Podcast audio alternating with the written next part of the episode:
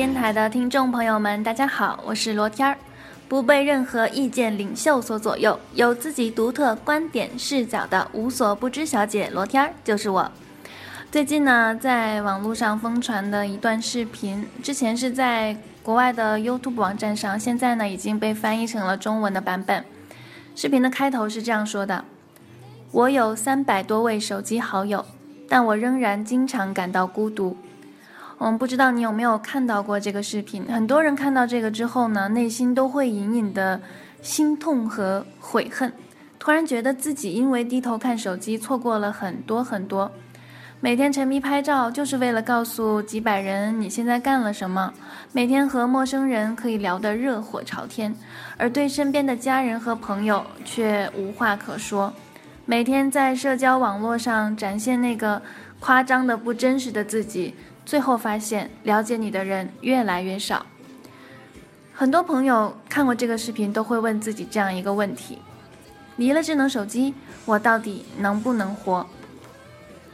其实，作为空乘这个职业，在飞行周期的时候，特别是飞洲际航线的时候，我们的手机一般都是十几个小时关机，然后到了国外。也没有 3G 漫游，也没有 3G 信号，所以只能到了酒店才能连上 WiFi。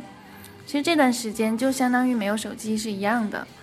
对于我来说，有没有其实并没有特别大的影响，所以也就没有说并没有活不下去。之前呢，在韩国飞的时候，有一次去巴黎，然后我们整组的人去卢浮宫玩。有一个韩国的前辈，他全程没有拍一张照片，我就很好奇，然后我就问他，我说：“欧尼，你为什么不拍照片呢？是不是忘了带相机呀？”然后他说：“嗯，没有，我用我的眼睛看就好了。”当时我就在想，哈，其实我们拍照的意义，不就是替我们的眼睛去记录这些美好吗？但是现在好像拍照的意义似乎变了，变成了。为了让大家看见我的美好，嗯，现在我们再仔细想一下这个问题：离了手机，我们到底能不能活？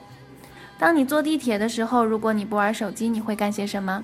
会听音乐、发发呆、看看书，还是会看一下旁边旅客的衣着啊、打扮呢？当你吃饭的时候，如果你不去拍美食、秀美食，你会干什么？会认真的吃饭？会和一起吃饭的朋友聊聊天啊，说一下最近的喜怒哀乐呀。当你旅行的时候，如果你不去一张一张的秀你的自拍，去美图秀秀修图，你会干什么呢？会认真看一下风景，会享受此刻的微风与艳阳，对不对？但是这些如果，我相信大多数人都没有做到。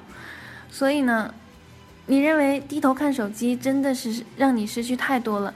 你你就是想把你的智能手机换掉，换成当年的白屏诺基亚，但是你又做不到这一点，你又没有办法去换你的手机，所以最后大家都得出结论：哎呀，我离了手机真的是活不下去。相信啊，大多数人看完这个视频之后，估计会有这样一系列的心理活动，然后呢，把这个视频转发出去，说一句，评论一句，嗯，这个视频值得一看，值得深思。然后过不了两秒钟，继续拿起手机，该抢红包抢红包，该秀自拍秀自拍去了。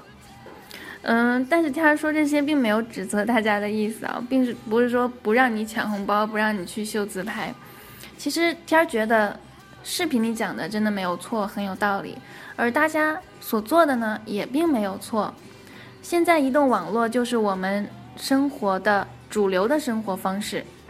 既然发展成现在这个样子，就有以它的道理，它就是比之前的生活方式更快捷、更先进。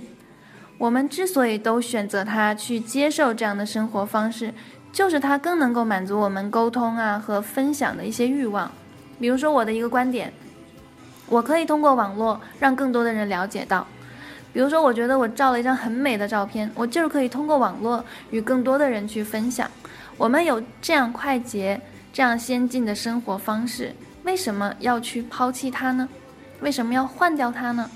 所以我觉得，看完这个视频，我们要做的不是去换掉我们的智能手机，我们而是要认真的考虑一下，是我们去利用我们的智能手机，让我们的生活更加丰富、更加美好，还是被我们的智能手机主宰了我们的生活？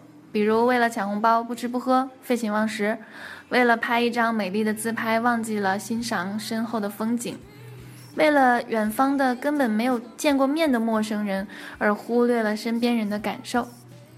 我们需要做的。是享受现有的生活方式的同时，不要忘了，是我们创造了它，选择了它，而不是它控制了我们，改变了我们。你可以低头看手机，但是请不要忘了，你什么时候应该抬起你的头。好了，以上就是无所不知小姐裸天的观点，如有雷同，你咬我呀。If these wings could fly